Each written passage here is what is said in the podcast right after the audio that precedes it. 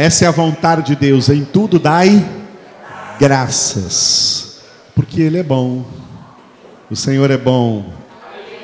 Você tem experimentado o quanto o Senhor é bom? É por isso que louvamos, por isso que oramos, por isso que obedecemos, por isso que congregamos, porque experimentamos o tempo todo quanto o Senhor é bom. Diga, Ele é bom o tempo todo. Aleluia. Hoje nós vamos ler o capítulo 11 de Apocalipse. Apocalipse, capítulo de número 11. Lembrando que este capítulo está ainda dentro da sexta trombeta, os episódios que acontecerão no toque da sexta trombeta. A sexta trombeta é também chamada de segundo de segundo ai. E os acontecimentos ligados à sexta trombeta, que começaram no capítulo 9, versículo 13, eles vão encerrar aqui no capítulo 11, versículo 14. Por isso que no versículo 14 diz: Passou o segundo ai, e eis que vem sem demora o terceiro ai. O terceiro ai é a sétima trombeta, que começa aí no capítulo 11, que nós vamos ler também. Então vamos ler já hoje o final da sexta trombeta e o início da sétima, sétima trombeta, que vai aí do versículo 15 até o 19, o início da sétima trombeta, e depois continua os eventos ligados à sétima trombeta no capítulo 12, no capítulo 13, e depois lá no capítulo 14 e só lá no capítulo 15 será anunciada as sete, serão anunciadas as sete taças, e nós vamos ver as sete taças no capítulo de número 16. Muito bem, então capítulo 11, final da sexta trombeta e início da sétima trombeta. A maior parte do Apocalipse vai do capítulo 6 até o capítulo 19. Esses capítulos todos registram os acontecimentos que estão profetizados para o período de sete anos da grande tribulação. O início da grande tribulação será marcada, será marcada pelo, pelos, pela abertura dos sete selos. O meio da grande tribulação, quando tiver aí três anos e meio de grande tribulação, as sete trombetas. E no final da grande tribulação, antes da guerra do Armagedon, as sete taças, os sete cálices da justa ira de Deus sobre toda a humanidade. Então a grande tribulação vai se encerrar com a guerra do Armagedon, onde a terra inteira vai experimentar um dilúvio de fogo. O primeiro dilúvio foi de água o último será de fogo. O primeiro juízo foi com água, o último juízo será com fogo consumidor e destruidor aí da parte do Senhor. E o que vai acontecer com todas as cidades e, pa e países, nações do mundo? Nós já temos um exemplo na Bíblia, dois exemplos. A mesma coisa que aconteceram com as duas cidades de Sodoma e Gomorra. O que aconteceram? O que aconteceu com as duas cidades de Sodoma e Gomorra, que foram subvertidas pelo fogo de Deus caído do céu, isso vai acontecer com todas as cidades, inclusive Anápolis, todas as cidades do mundo, todas as nações do mundo, Sodoma e Gomorra foi uma profecia do que vai acontecer com o mundo inteiro no fim da grande tribulação, com a grande guerra do Armagedão. Amém? E isso nós lemos na Bíblia, na palavra de Deus, que é a única revelação confiável do fim dos tempos, do fim do mundo, porque é a palavra viva do nosso Deus. Aleluia. Então, enquanto estivermos lendo aqui o capítulo 11, veja que você está sendo situado aqui no meio da grande tribulação, tocando aí tá, a, a, penúltima trombeta, a sexta trombeta, o final da sexta trombeta e o início da última, da sétima trombeta, nesse capítulo de número 11. Eu convido vocês para lerem comigo eh, vocês vão ler os versículos ímpares e eu vou ler os versículos pares. Amém? Então vocês podem começar.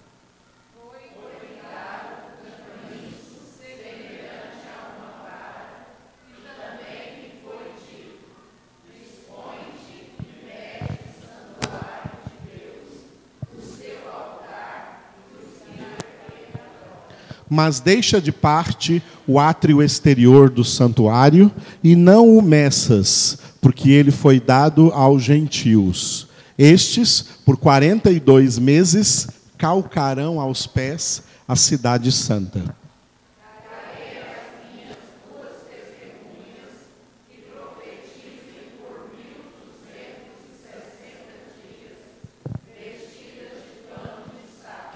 São estas as duas oliveiras e os dois candeeiros que se acham em pé diante do Senhor da terra.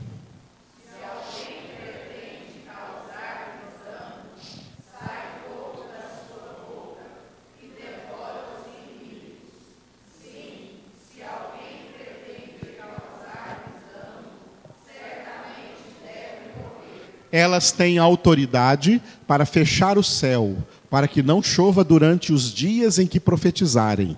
Tem autoridade também sobre as águas, para convertê-las em sangue, bem como para ferir a terra com toda sorte de flagelos, tantas vezes quantas quiserem.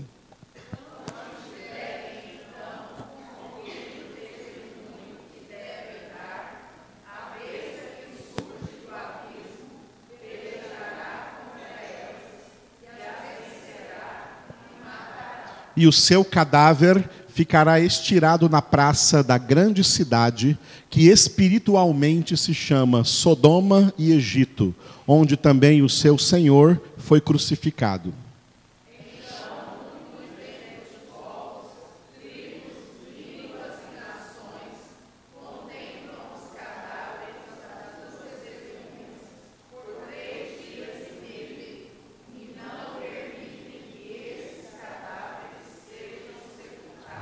Os que habitam sobre a terra se alegram por causa deles, realizarão festas e enviarão presentes uns aos outros, porque esses dois profetas atormentaram os que moram sobre a terra.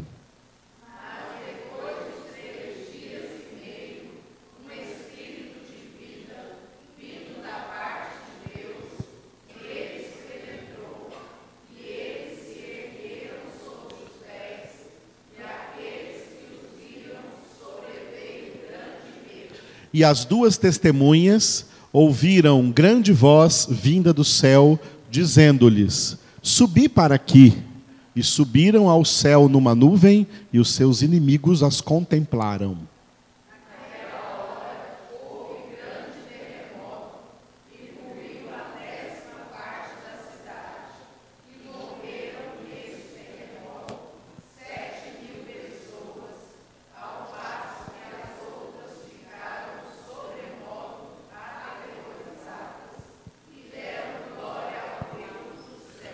Passou o segundo ai, eis que, sem demora, vem o terceiro ai.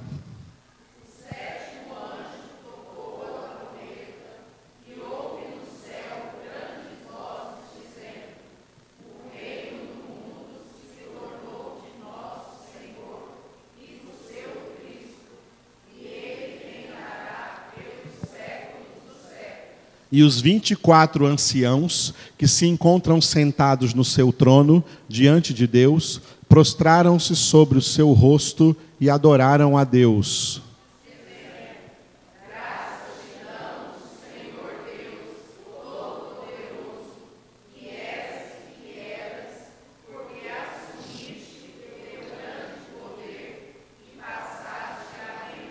Na verdade, as nações se enfureceram Chegou, porém, a tua ira e o tempo determinado para serem julgados os mortos, para se dar o galardão aos teus servos, os profetas, aos santos e aos que temem o teu nome, tanto aos pequenos como aos grandes, e para destruíres os que destroem a terra.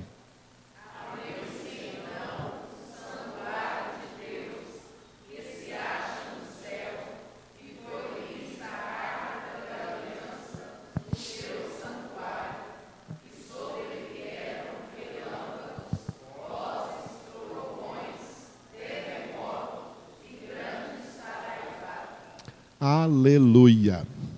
Glória a Deus.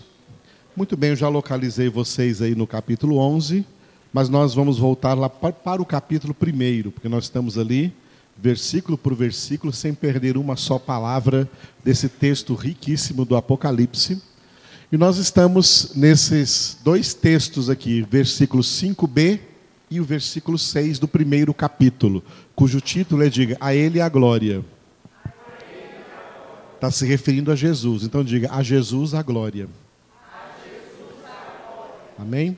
Jesus é aquele que nos ama. Diga, Ele nos ama. Esse é o versículo 5b que nós meditamos no domingo passado, né? E agora hoje vamos ver o versículo 6. Diga, Ele nos constituiu. É muito importante esse versículo 6, porque dentro desse versículo 6 estão incluídos alguns elementos dos dentre os muitos propósitos de Deus para a nossa salvação. E vocês vão sempre me ouvir falando, tá? Isso. E vão me ouvir falando até que o Espírito de Deus escreva isso dentro da sua cabeça, que a salvação não é meramente um passaporte carimbado para você ir para o céu. A salvação não é o ato de Deus tirar-nos da nossa justa e merecida condenação, porque o que eu mereço e o que você merece, o que cada um de vocês merecem, é o inferno e depois o lago de fogo e de enxofre.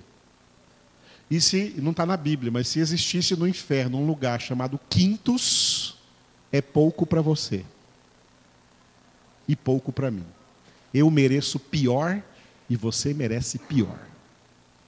A salvação não é o fato de Deus tirar pecadores, merecedores de justa condenação, e Deus tirá-los dessa justa condenação e dar para eles um céu que eles não merecem, uma salvação que eles não merecem.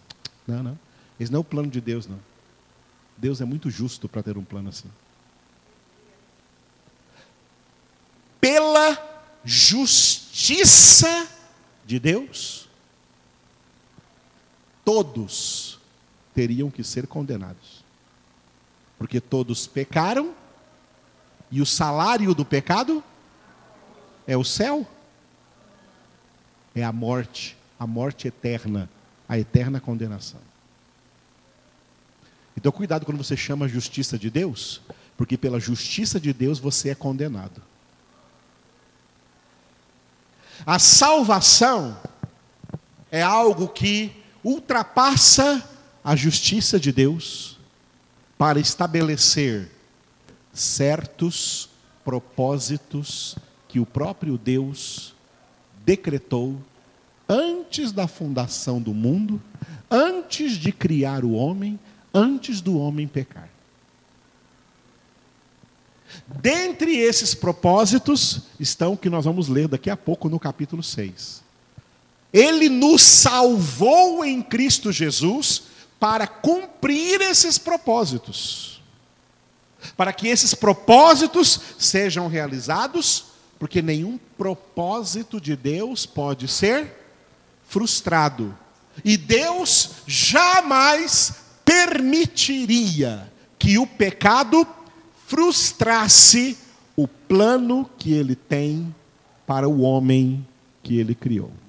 Portanto, a salvação é a obra mediante a qual Deus, antes da fundação do mundo, escolheu pessoas dentre todos os pecadores justamente condenados, para agraciá-los com uma imerecida salvação, para realizar nessas pessoas os propósitos que ele estabeleceu antes da fundação do mundo.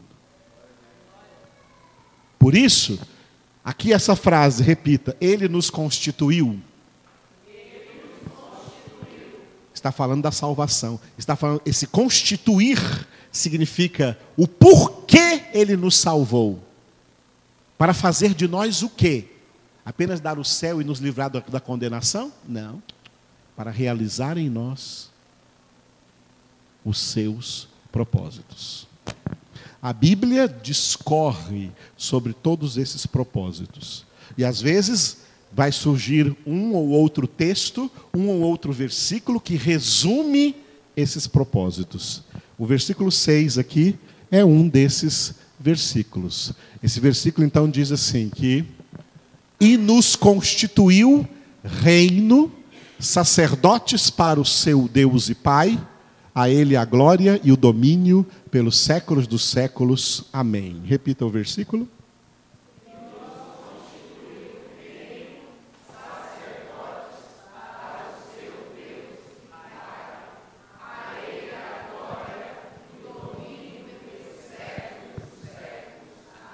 Eu coloquei de verde, diga reino, sacerdotes. Portanto, nós temos neste versículo uma dupla constituição. Outro versículo, outro texto é Apocalipse capítulo 5, versículos 9 e 10, que também fala disso, reino e sacerdotes, aonde a corte celestial louva o Senhor Jesus sentado à direita do Pai, e dizem para Jesus assim: Digno és de tomar o livro e de abrir-lhe os selos, porque foste morto e com o teu sangue compraste para Deus os que procedem de toda tribo, língua, povo e nação, e para o nosso Deus os constituíste reino e sacerdotes e reinarão sobre a terra. Leiam.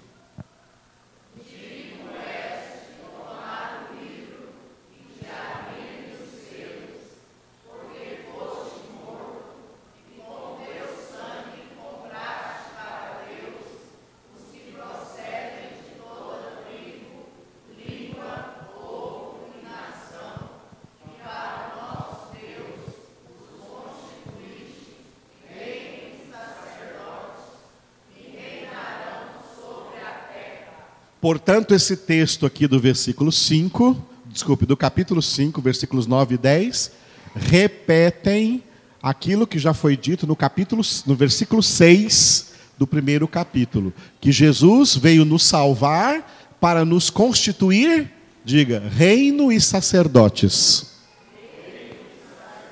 Isso é uma dupla constituição. Então diga, dupla constituição.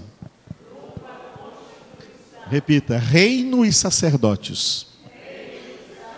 Opa, então aqui começa a surgir por que Deus salvou pessoas indignas como nós, pessoas dignas de, de justa condenação, Ele salvou para fazer de nós, para nos constituir o seu reino e nos constituir sacerdotes reino e sacerdotes. Glória a Deus. Reino e sacerdotes. Dupla constituição. É muito sério esse tema. E como ele está dividido em dois, vamos ver se nós conseguimos falar dos dois hoje. Eu creio que só de um. Primeiro vamos ver reino, tá? Nos constituiu reino. Então, eu coloquei aqui o versículo tirando os sacerdotes. E nos constituiu reino para o seu Deus e Pai, a ele a glória e o domínio pelos séculos dos séculos. Amém. Repita, por gentileza.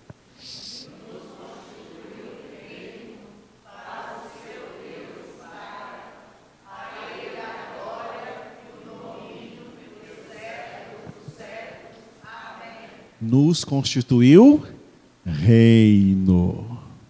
Aleluia. Amados, é claro que você já ouviu muitas vezes falar acerca do, repita aí, reino de Deus. Que às vezes na Bíblia aparece com outro nome, aparece como reino dos céus, mas é a mesma coisa.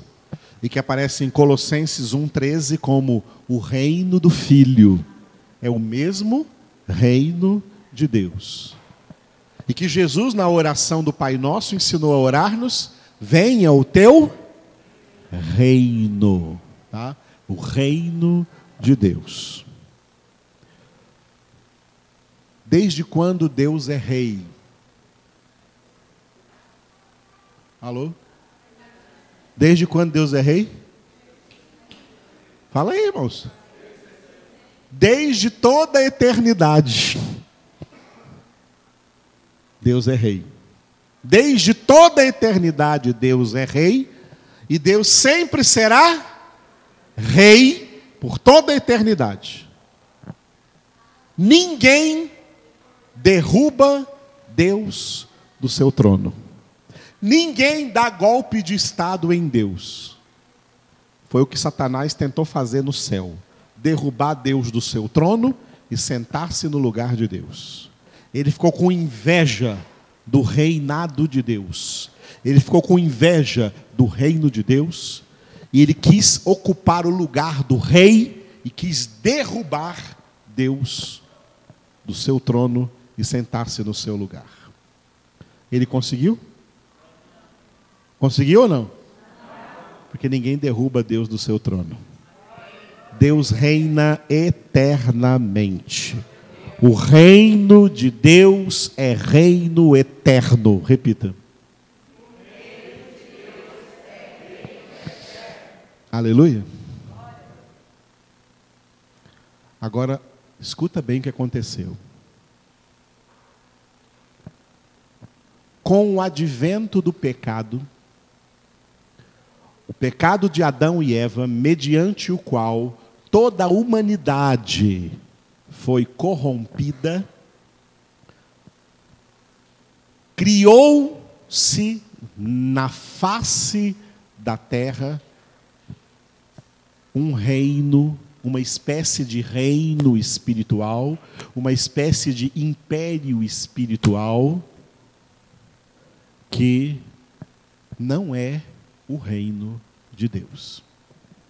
Esse império espiritual criado pela conduta pecaminosa dos homens, que a partir de Adão e Eva passam a ser concebidos, gerados e nascidos em pecado, e por isso são criados crescem e aprendem a viver nessa condição pecaminosa.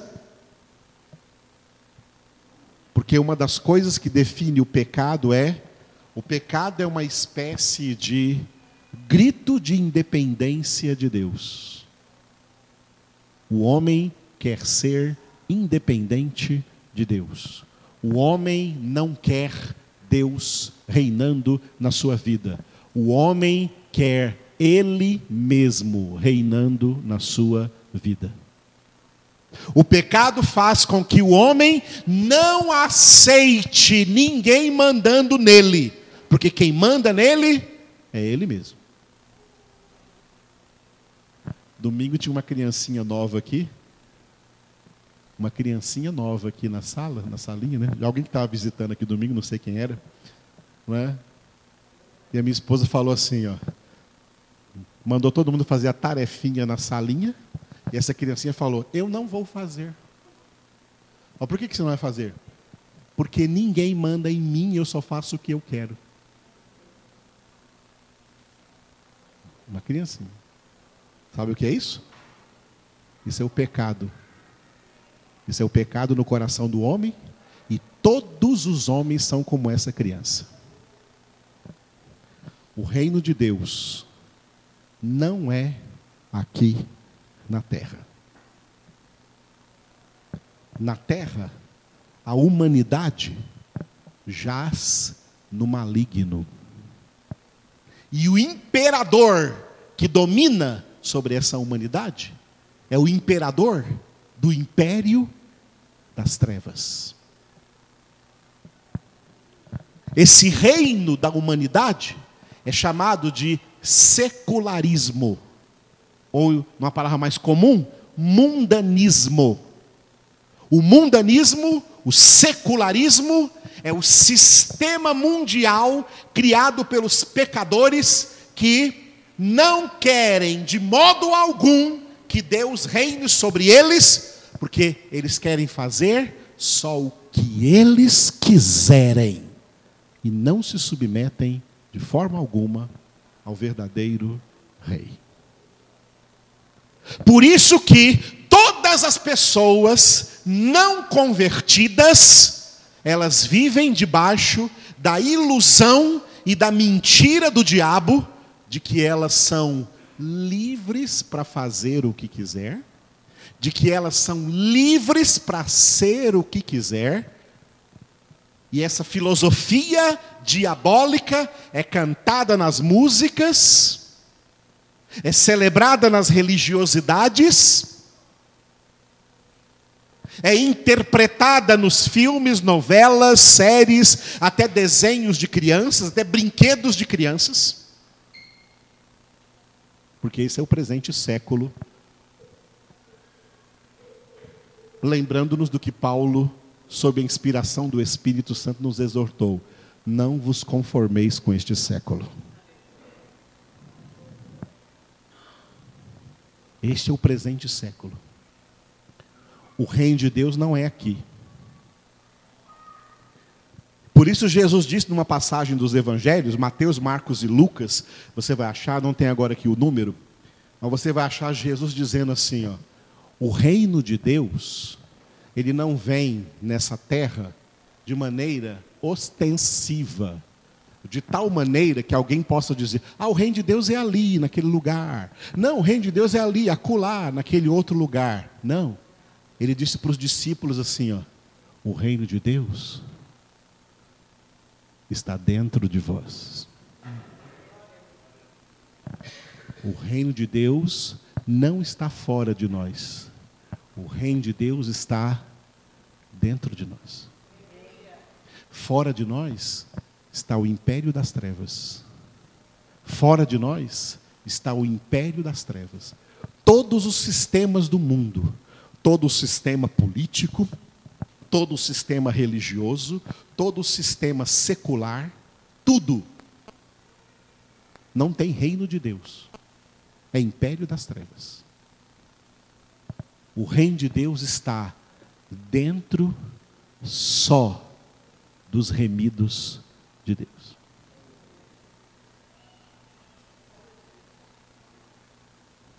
E de vez em quando aparece um pregador mal formado na palavra, dizendo que o plano de Deus é estabelecer o reino dele nesse mundo. Não é. O plano de Deus não é estabelecer o reino, de, de o reino dele neste mundo. O plano de Deus é estabelecer o reino dele na alma, no interior dos seus filhos, não no mundo. O mundo está em ruína, em decadência e caminhando para o seu final, porque o reino de Deus não é aceito de forma alguma neste mundo, porque o reino de Deus vai contra todas as vontades e desejos e sonhos e planos dos homens. E estes homens não aceitam que suas vontades e planos e anseios sejam renunciados em favor do reino de Deus. Jesus disse aos seus discípulos, mais ou menos como que dizendo assim: Ah, vocês querem ser cidadãos do reino de Deus? Vocês querem me seguir? Isso só é possível se você negar a si mesmo e tomar a sua cruz e me seguir. Quem não nega a si mesmo, quem não nega suas vontades, quem não nega seus desejos carnais, quem não nega seus planos, seus projetos, seus ídolos, quem não perde a sua vida porque está apegado à sua vida e pensa que está aqui na terra para aproveitar essa vida, Deus não tem reino nessa pessoa. O diabo é que está reinando nela. Quando a pessoa pensa que ela mesma reina na sua vida, não é ela o diabo está reinando na vida dela. Essa pessoa é uma pessoa possessa por Satanás. Porque ela é posse, Possessão vem de posse, de propriedade. Ela é propriedade do diabo. Porque o reino de Deus é exclusivo para aqueles que são propriedade de Deus. Por isso que Jesus veio nos, repita, nos constituir o reino.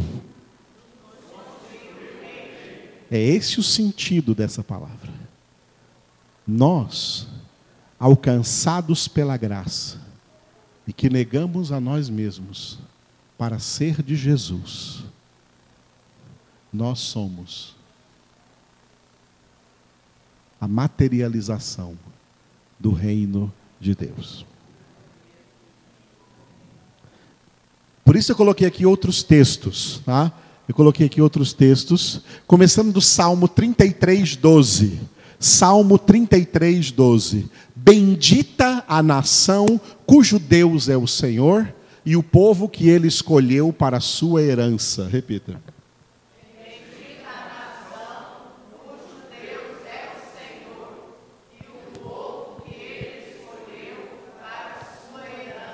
Essa nação é o reino de Deus. Esta nação não é Israel, nem o Brasil, nem Estados Unidos, nem Japão, nem Coreia, nem China, nem Paraguai, nem México, nem Alemanha, nem Suíça. Nenhuma nação da terra é a nação cujo Deus é o Senhor. As nações da terra não são benditas, as nações da terra são malditas, porque todas essas nações estão formadas dentro do sistema secular, o sistema ateísta, o sistema que não aceita governo de Deus, aonde os homens querem governar fazendo suas vontades, porque são escravos do diabo, e por isso o apóstolo João declarou, 1 João 5,19: sabemos que somos de Deus, mas o mundo inteiro jaz no maligno. O mundo inteiro, todas as nações da terra, jazem debaixo do poder, do império, do domínio de Satanás. A nação cujo Deus é o Senhor é o reino de Deus. Ela é composta por um povo que ele escolheu para sua herança.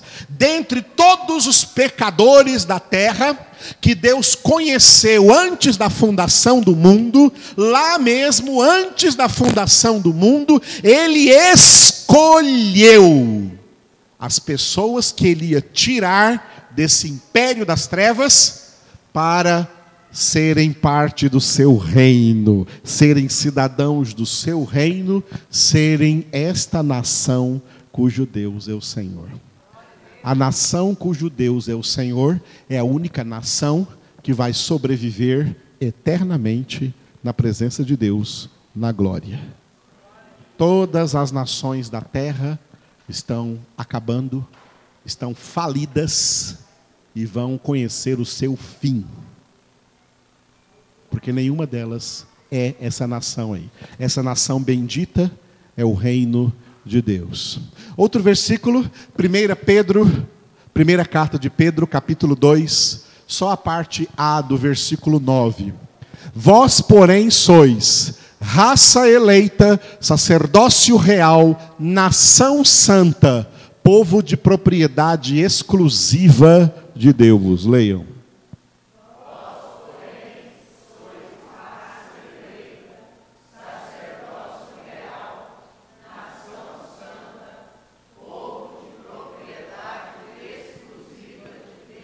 Vamos dizer algumas palavras aqui de raça eleita.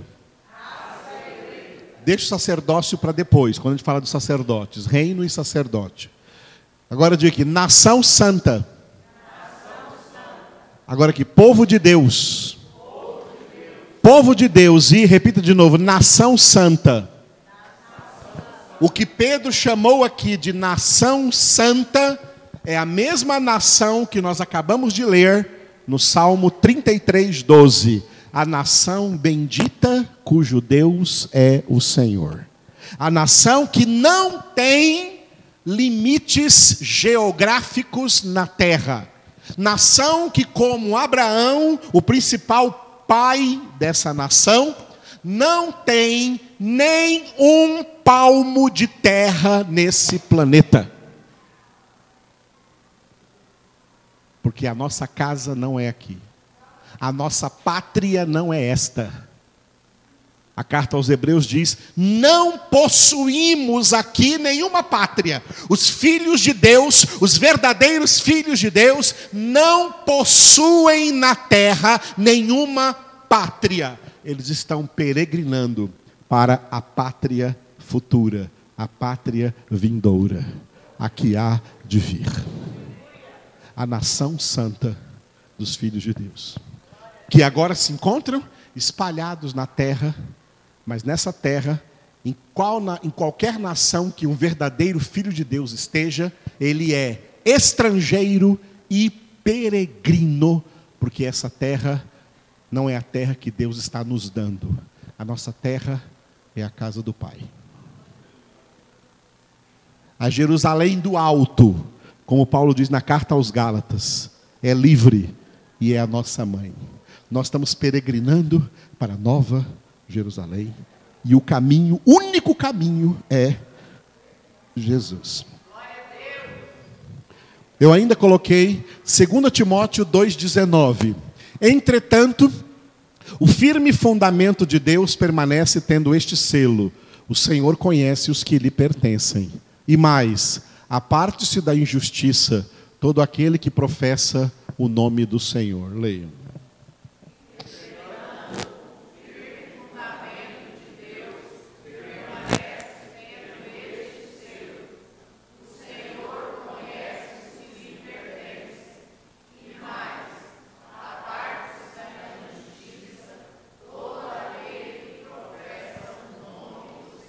O que eu coloquei de amarelo, repita: o Senhor conhece os que lhe pertencem.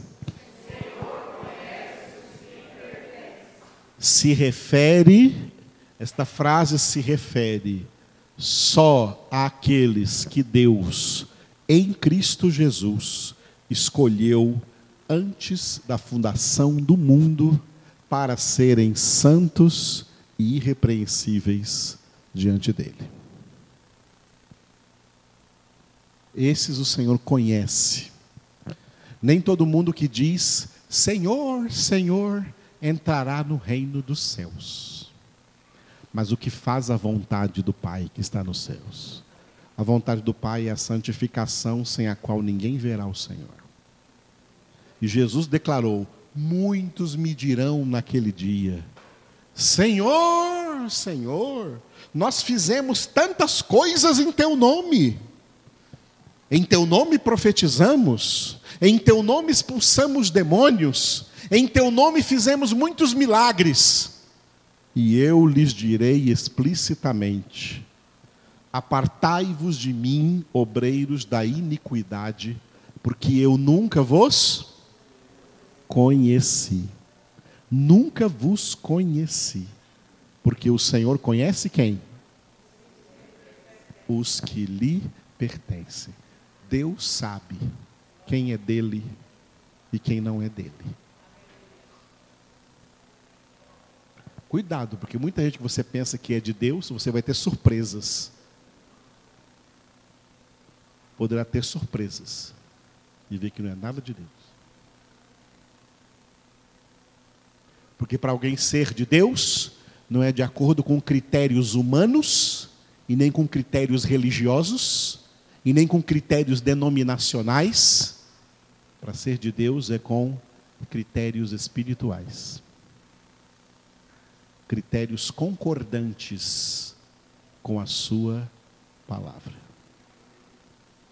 São essas pessoas que pertencem ao Senhor e que o Senhor conhece, essas pessoas formam o reino de Deus.